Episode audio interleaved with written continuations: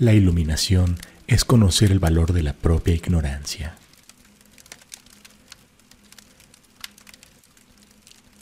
Bienvenidos a la cuarta entrega de Relatos de la Grieta, donde narramos las increíbles historias sobre las hazañas y orígenes de los campeones de la Liga de Leyendas. En esta ocasión vamos a contar la increíble historia de Li Xin, el monje ciego, donde revelaremos por qué Li Xin perdió la vista hace muchos años. Antes de continuar, recuerda que tú decides cuál es el campeón que cubriremos la próxima semana. Así que no te olvides de decírmelo en los comentarios y el más popular será traído en la quinta entrega el siguiente domingo. ¿Listo? Comencemos. Entre los muchos espíritus que los jonios veneran, ninguno es tan legendario como el del dragón. Si bien algunos creen que representa la ruina, otros lo consideran como un símbolo de renacimiento. Muy pocos lo pueden decir con certeza, aún menos han sido capaces de canalizar el espíritu del dragón y ninguno lo ha hecho por completo, excepto Li Xin. Li Xin llegó al monasterio Sojin siendo tan solo un niño, afirmando que el dragón lo había elegido para ejercer su poder. Los monjes ancianos vieron destellos de su fuego en el talentoso chico, pero también pudieron sentir su orgullo insensato y el desastre que podría provocar. Con cautela, lo acogieron como discípulo. Sin embargo, mientras los demás avanzaban, los ancianos lo mantenían lavando platos y limpiando pisos. Li Xin comenzó a impacientarse. Ansiaba cumplir su destino y no perder el tiempo en tareas cotidianas. Escabulléndose los archivos ocultos, encontró algunos textos antiguos que describían cómo invocar el reino de los espíritus y tomó la decisión de alardear de su habilidad durante una lección de combate.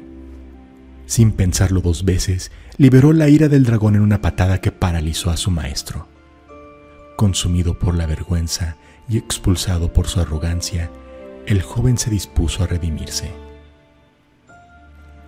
Los años transcurrieron y deambuló por las lejanías en lugares muy distantes, ayudando con benevolencia a aquellos que lo necesitaran.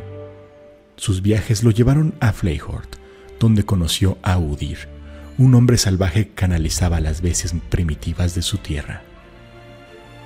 El hombre, conocido como el Cambiapieles, luchaba para controlar los poderes que combatían en su interior, y Li Xin comenzó a cuestionarse si controlar al dragón sería posible. Al compartir la necesidad de una guía espiritual, ambos forjaron un vínculo, y Li Xin invitó a Udir a unirse a su travesía de vuelta a su hogar. Ambos se consternaron al escuchar que el imperio noxiano había invadido Jonia. Los monjes de todas las provincias habían acudido para defender el monasterio sagrado de Irana, en lo alto de las montañas. Li Xin y Udir lo encontraron sitiado los soldados noxianos habían penetrado el gran salón de Irana. Mientras Udir se apresuró a unirse a la lucha, Li Xin titubeó al ver a sus antiguos compañeros y maestros caer en manos de espadas enemigas. La sabiduría de Irana, Sojin y gran parte de la cultura ancestral de Jonia, todo estaría perdido. Sin otra alternativa, invocó al espíritu del dragón. Una tormenta de flamas lo absorbió hizo arder a su piel y quemó la vista de sus ojos. Impregnado de un gran poder, ató a los invasores con una ráfaga de golpes vertiginosos y patadas rápidas. El indomable espíritu ardía con mayor intensidad en cada ataque.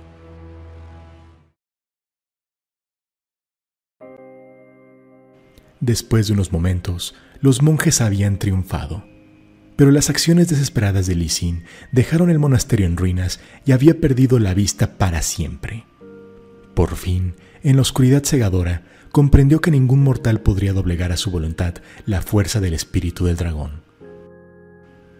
Devastado y agonizante, ató un pedazo de tela sobre sus ojos invidentes y, tambaleándose, intentó regresar a los senderos de las montañas.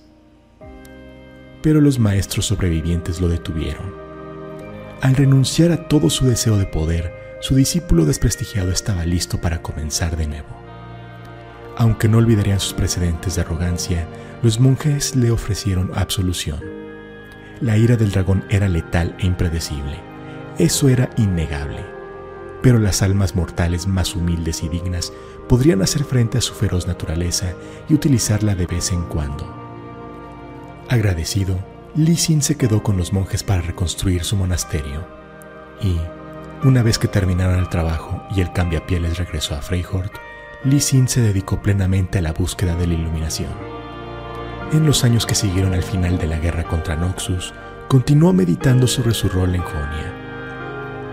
Consciente de que a su tierra natal aún le esperan desafíos, Li Xin debe perfeccionarse a sí mismo y al espíritu del dragón que yace en su interior, para hacer frente a cualquier enemigo que esté por venir.